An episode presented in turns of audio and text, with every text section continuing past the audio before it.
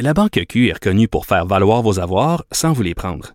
Mais quand vous pensez à votre premier compte bancaire, tu sais, dans le temps à l'école, vous faisiez vos dépôts avec vos scènes dans la petite enveloppe. Hmm, C'était bien beau. Mais avec le temps, à ce compte-là vous a coûté des milliers de dollars en frais, puis vous ne faites pas une scène d'intérêt. Avec la Banque Q, vous obtenez des intérêts élevés et aucun frais sur vos services bancaires courants. Autrement dit, ça fait pas mal plus de scènes dans votre enveloppe, ça. Banque Q. Faites valoir vos avoirs. Visitez banqueq.ca pour en savoir plus. Pendant que votre attention est centrée sur vos urgences du matin, vos réunions d'affaires du midi, votre retour à la maison ou votre emploi du soir, celle de Desjardins Entreprises est centrée sur plus de 400 000 entreprises à toute heure du jour. Grâce à notre connaissance des secteurs d'activité et à notre accompagnement spécialisé, nous aidons les entrepreneurs à relever chaque défi pour qu'ils puissent rester centrés sur ce qui compte, le développement de leur entreprise. Un adolescent de 17 ans poignardé. Une autre femme assassinée. Il est visé par des allégations d'inconduite sexuelle. Les formations politiques s'arrachent le vote des familles. Comment faire fructifier votre argent sans risque? Savoir et comprendre les plus récentes nouvelles qui nous touchent. Tout savoir en 24 minutes. Avec Alexandre Morin-Villouellette et Mario Dumont. En manchette dans cet épisode, la PDG d'Hydro-Québec, Sophie Brochu, démissionne. Propos controversés sur les souverainistes et sur l'ancienne première ministre Pauline Marois. C'est déjà fini pour Sandro Grande avec le CF Montréal. Affaire McKinsey, les partis d'opposition vont forcer une enquête parlementaire et Joe Biden viendra visiter le Canada pour la première fois en mars. Tout savoir en 24 minutes. Tout savoir en 24 minutes.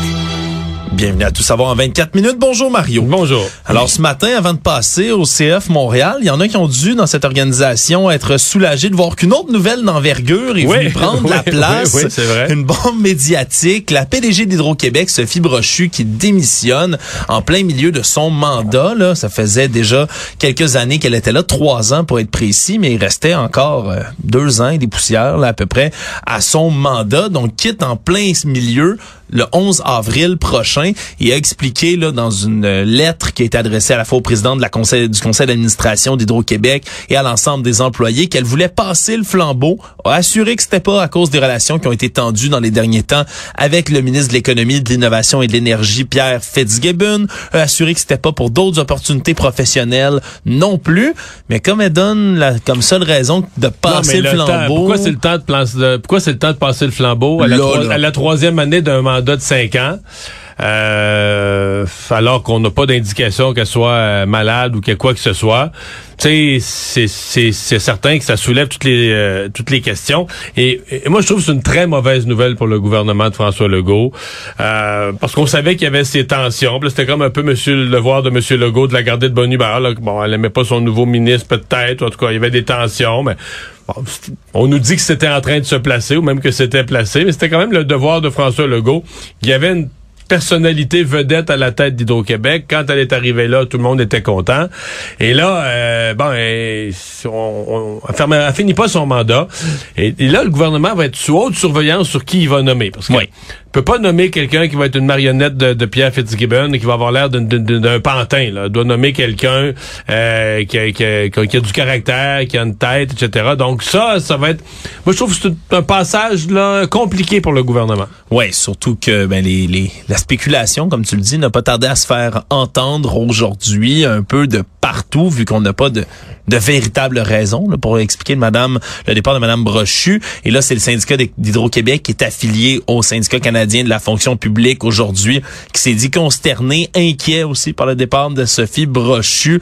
Eux, évidemment, ben, sont pas rassurés par rapport à l'impact que ça pourrait avoir sur les négociations avec le renouvellement de la convention collective. On les comprend, mais également se demandent si c'est pas eux aussi d'une influence politique qui aurait pu jouer sur le départ de Madame Brochu. Bref, mais le, le, le bar est ouvert à la spéculation un peu partout aujourd'hui. Faudra voir là, dans les prochaines semaines aussi qu'est-ce qui va se passer Ouais. du côté Mais c'est une, c'est une énorme nouvelle, euh, tu, tu le disais, parce que c'est à la fois bon, qui que ce soit qui soit président ou présidente d'Hydro-Québec. C'est un des postes les plus prestigieux de tout le secteur public québécois. Certains diront c'est le plus prestigieux. Bon. De l'autre côté, Sophie Brochu, c'est une super vedette du monde des affaires. Elle a été 12 ans présidente d'Énergir, euh, qui était Gaz Métro. Elle arrive en grande pompe chez Hydro-Québec, etc. Euh, donc, tu sais, les deux, le poste et la personnalité qui occupait le poste, les deux sont énormes. Et là, en quittant son poste, bon, ça devait quitter à la fin de son mandat, on aurait dit qu'à la fin de son mandat, mais là, elle quitte pendant son mandat. Euh, c'est une, c'est vraiment une énorme nouvelle. C'est une nouvelle politique, c'est une nouvelle économique, c'est une nouvelle sociale. Euh, C'était la première femme à diriger Hydro-Québec. Aussi, ben oui. Donc, euh, non, c'est euh, aujourd'hui, j'ai, j'ai, moi personnellement, ça m'a surpris et attristé. C'est une personnalité que j'aimais bien, euh, que je voyais tout à fait dans ce poste là quand elle est arrivée. Donc, euh, c'est plutôt malheureux. Et on n'a pas un gros historique d'instabilité. Hein? Regarde les présidences d'Hydro. Non, c'est ça, si ça succédait rapidement. Ouais, les gens ont fait leur mandat, dans certains cas des longs mandats d'une décennie. Euh, donc, euh, non, non, c'est... Euh, c'est, c'est, ça soulève beaucoup de questions et qui sont inconfortables pour le gouvernement de M. Legault. L'autre grande nouvelle, j'en parlais en introduction, c'est le CF Montréal qui est revenu sur sa décision finalement aujourd'hui d'embaucher Sandro Grande comme entraîneur-chef de son équipe de réserve. Tout ça moins de 24 heures après l'annonce initiale de son embauche. On a mis fin à l'entente avec l'homme de 45 ans. Ça avait choqué au départ la classe politique, puis à peu près tout le monde là, de tous les milieux qui s'est mis à réagir rapidement à cette annonce là, euh, jusqu'au premier ministre qui a réagi aujourd'hui, Mario, pour déplorer l'embauche de Sandro Grande. On se souviendra. En fait, à, 9h15, là, tout le monde avait réagi, là, tous les partis politiques. En fait, c'est le PQ qui a sonné la charge hier soir en soulevant des questions. Mais ce matin, Marois Risky, à 7h et quelque chose, Marois Risky avait déjà réagi. Ensuite, là, tous les partis ont réagi, le gouvernement, la ministre des Sports, le premier ministre. Puis à 10h moins quart, euh, le CF Montréal avait déjà annoncé l'annulation de son embauche. Là. Donc, c'est allé très, très, vite. Très vite, incroyable. Tout ça. Puis on comprend quand même, là, en voyant l'ampleur là, des propos qui ont été euh, rapportés là, de, de M. Grandet dans les dernières années. On parle, là, entre autres, d'un tweet au lendemain de l'attentat du Métropolis en 2012, d'un tireur qui était entré puis qui voulait tuer Madame Pauline Marois, première première ministre du Québec. Et lui avait publié sur Twitter la seule erreur que le tireur a commise la nuit dernière, c'est de rater sa cible, Marois. La prochaine fois, mon gars, j'espère. Et même s'il a clamé là plusieurs fois que c'était un, piratage de son compte qui avait mené à tout ça. Mais là, aujourd'hui, la direction de l'équipe reconnaît que ce sont ses propos. là. Ben oui, parce qu'il il a tenu toutes sortes de propos. C'est pas les seuls non plus. Non, il y a eu d'autres propos contre les indépendantistes, mais bon, pas nécessairement des appellations comme celle-là, des, des appels au, ni plus ni moins appels au meurtre, là, mais tu sais, le piratage de ton compte, OK, t'avais ton compte juste avant, t'avais ton compte juste après, mais au moment du tweet fatidique, là, là qu'il y, a un pirate informatique qui avait pris le contrôle de son compte. il te l'a redonné après, il est gentil. Ouais, mais c'était un, c'était un peu gros, là, son affaire, là. C'était un peu... Ça tenait pas bien, non. disons. Son... Là, aujourd'hui, ben là, il abandonne cette défense, euh, ma foi, assez adolescente, là. Ouais, et le président-chef de la direction du CF Montréal, Gabriel Gervais, qui a dû réagir rapidement, reconnu que c'était une erreur, cette embauche de Sandro Grande. C'est donc Patrick Viola, qui était censé être l'adjoint de Sandro Grande, qui va prendre la tête donc de cette euh, équipe euh, de réserve du CF Montréal.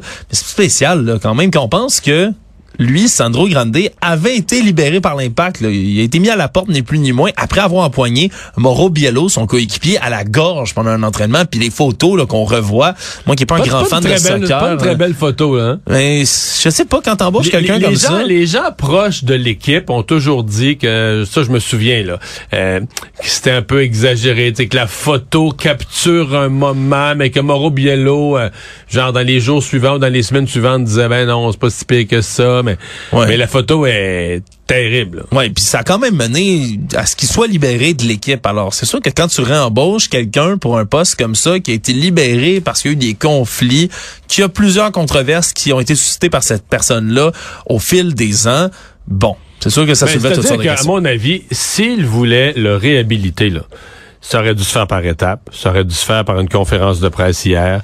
Ça aurait dû se faire par un aveu. Lui aurait dû faire un aveu bien, bien ferme de, regarde, j'ai fait une connerie, je m'en excuse. Mais tu pouvais pas hier par communiquer avec des simili excuses, mais à propos dont on sait pas exactement à quoi les s'excusait pour quel geste. Ouais, il disait qu'il avait fait des erreurs de comportement là dans son passé. Mais Bon, c'est ça, c'était pas des excuses qui étaient pas du tout, pas du tout proportionnelles à la gravité des gestes qu'on lui, qu'on avait dans son passé. Donc c'est un, c'est triste pour l'impact, mais c'est un désastre de communication à mon avis. Même si ce matin on a agi vite, puis on a passé l'éponge là, on a passé l'éponge sur le comptoir, on a ramassé une partie du liquide, là, mais il reste une grosse tâche sur le comptoir euh, qui s'ajoute au logo, qui s'ajoute au nom de l'équipe, qui s'ajoute aux gens que dès qu'on s'attache à un coach, à un joueur, ben là il s'en va. Euh, c'est une équipe qui complique la vie d'un public qui veut apprendre à les aimer là, parce que c'est un sport qui s'installe puis mais tu dis ok c'est euh, les, les gens puis là, en plus ben là ça sera plus télédiffusé là, leur nouvelle affaire le nouvel Ouais, la pla- nouvelle plateforme avec Apple. Apple TV que personne n'est abonné à ça Le conflit avec les ultras aussi, tu sais, quand Ah tu ouais, parles de- c'est- des partisans, oui, des fois, qui, qui sont très, très intenses, disons-le, mais qui, c'est tes, c'est tes meilleurs partisans, là. C'est des gens qui sont là tout le temps, tout le temps, tout le temps, tu te les mets à dos. Ouais, c'est sûr non non non euh, c'est un historique euh, disons difficile Actualité. Tout savoir en 24 minutes. Les partis d'opposition à Ottawa vont forcer la tenue d'une enquête parlementaire au sujet de la grande influence qu'a exercée la firme internationale de cabinet conseil McKinsey Company auprès du gouvernement fédéral.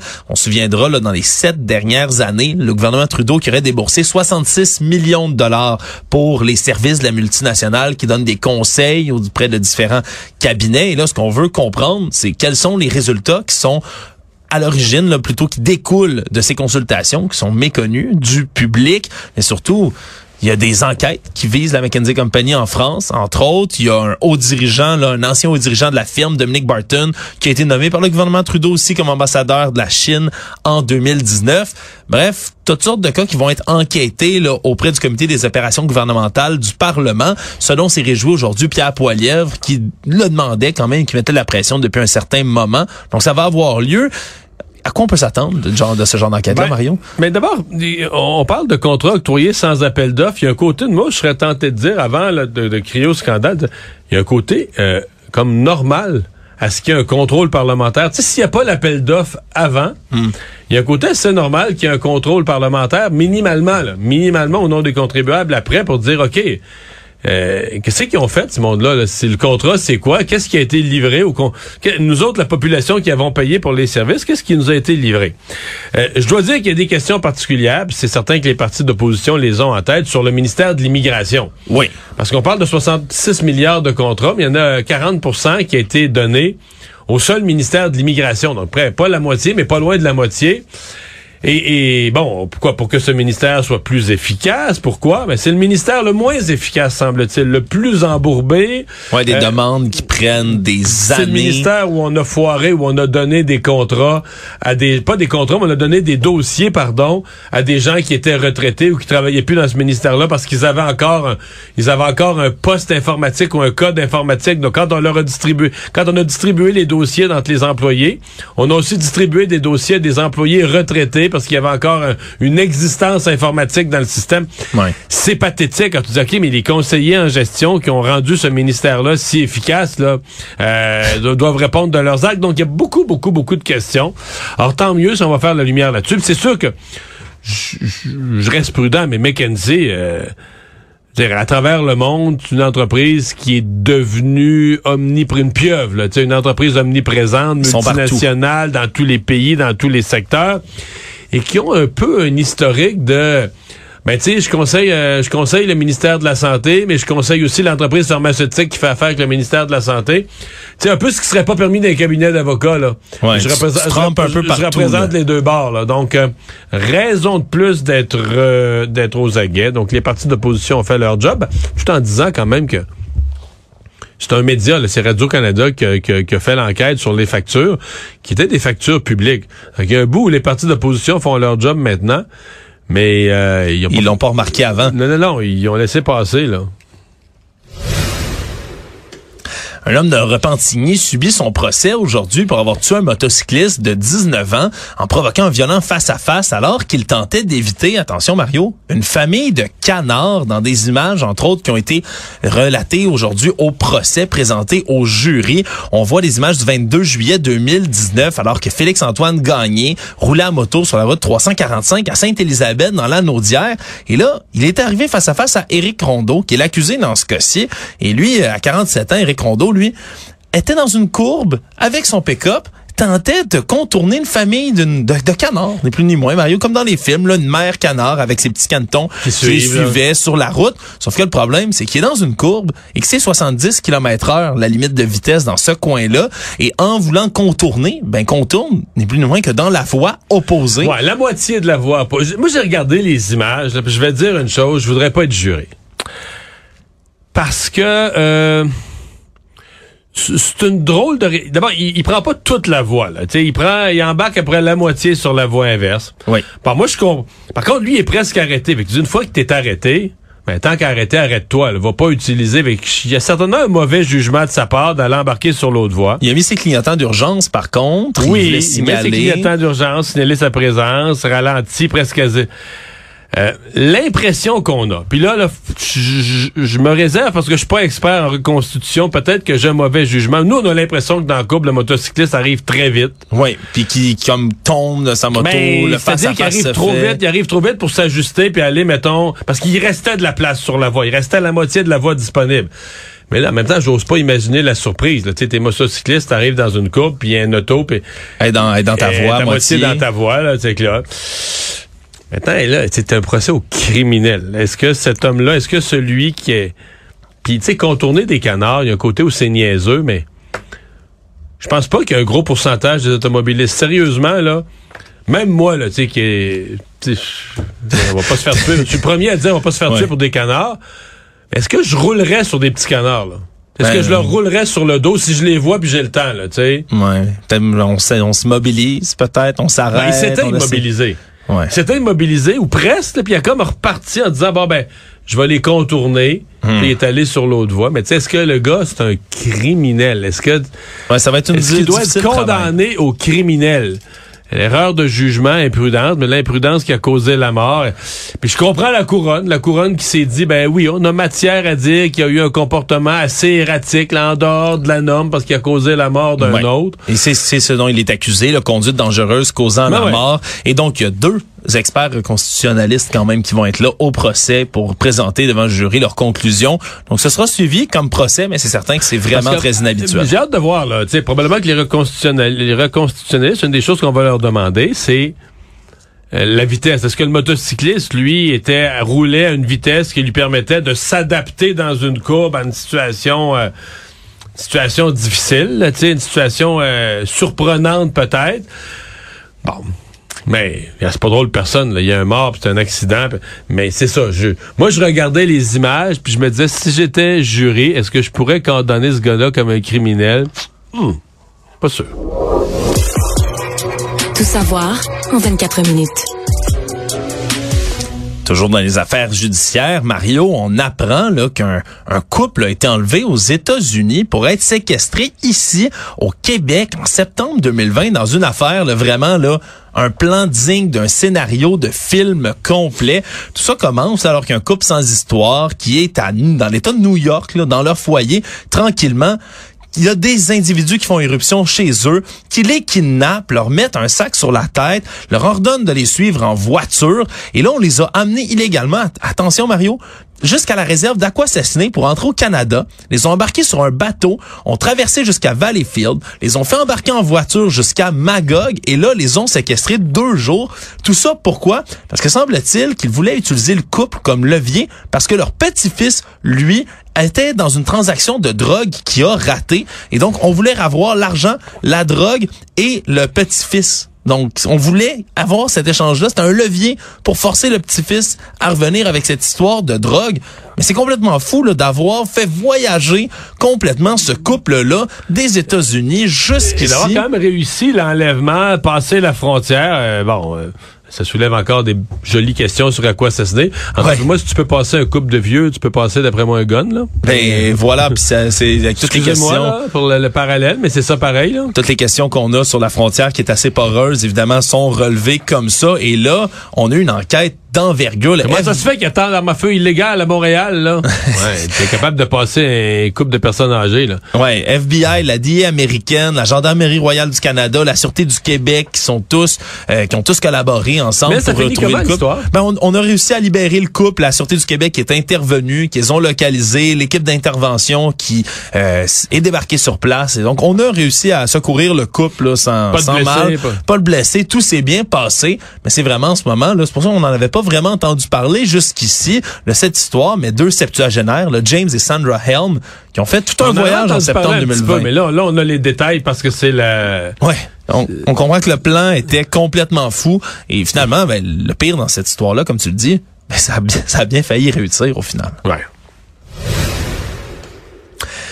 Un autre cas qui fait sourciller, euh, et moi en tant qu'ancien arbitre de hockey mineur, je suis toujours interpellé, ouais, je suis toujours interpellé par ce genre de cas-là. Des images, le cri du cœur qui a été lancé par l'arbitre en chef du bas Saint-Laurent, entre autres, publie sur Facebook des vidéos dans lesquelles on voit euh, un, un tournoi de hockey qui avait lieu à Rivière-du-Loup dimanche dernier, dans lequel on entend un père là, qui critique, injure les officiels qui sont présents sur place. Tournoi de jeunes hockeyeurs de 15 à 17 ans.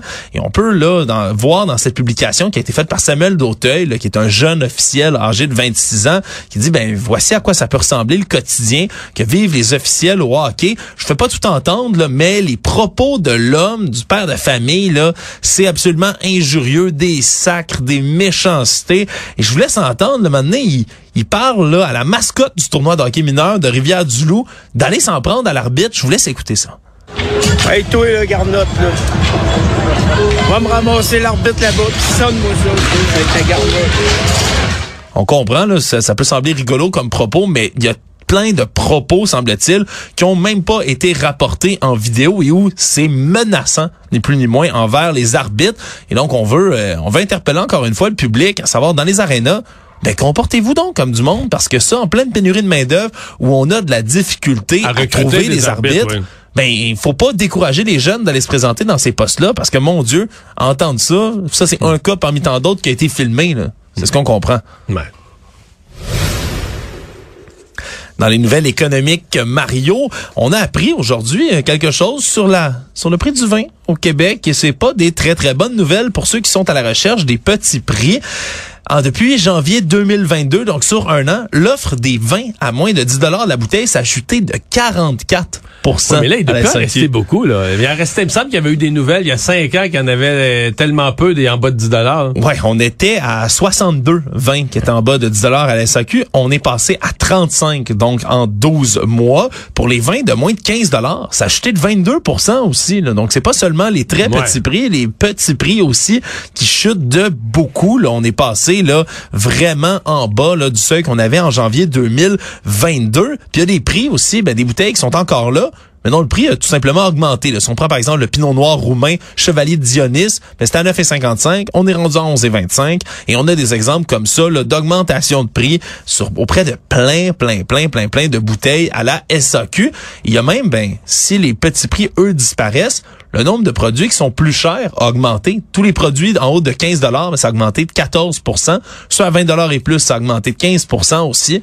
On comprend que c'est l'inflation, mais quand même, auprès de la Ouais, SAC, ça fait sourciller. L'inflation a frappé à la SAC. Le monde. Alors qu'on a la rencontre des Tres Amigos, les trois amigos entre les leaders nord-américains du Canada, des États-Unis et du Mexique. Aujourd'hui, on avait la rencontre entre Justin Trudeau et Joe Biden, président américain. On a annoncé plusieurs choses au terme de cette rencontre. Premièrement, que Joe Biden va venir faire sa première visite officielle au Canada en mois de mars prochain. On n'avait pas fait encore jusqu'ici. Donc, c'est quand même une Non, grande puis c'est nouvelle. la, la fin de probablement d'une des plus longues périodes de l'histoire parce que généralement il y avait- ces visites, mais là il y a l'ère Donald Trump Oui. Qui est venu, euh, bon, il est venu dans Charlevoix pour le sommet du, euh, du G8. Là. Ouais, puis il était reparti avant fin, G7, si je en ne fait. m'abuse d'ailleurs. Euh, il était reparti, oui, bête comme ses pieds en chialant contre Justin Trudeau, puis tout ça, mais il était venu, mais il était- c'était pas une visite, ça pouvait pas être considéré comme une visite du... Officielle. Non, non, non, parce que il est venu, il est venu au G7, dans le fond, euh, ça aurait été, le G7 aurait été n'importe quel autre pays, n'importe quelle autre ville, et il serait allé là.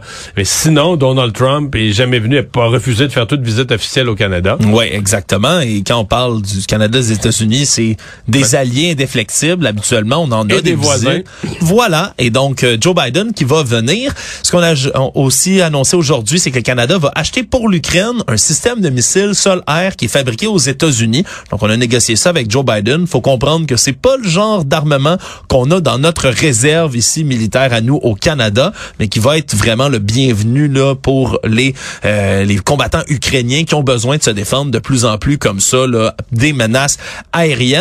On a aussi parlé de la situation en Haïti, Washington qui fait des pressions sur Ottawa pour qu'il mène une mission d'intervention pour stabiliser la situation là-bas au pays. Donc c'est des tractations qui se Ça, poursuivent. euh, ça, c'est quand même un volet. Je, je pense que le Canada, ça va marcher. Je pense que le Canada va vouloir le, le jouer ce rôle-là.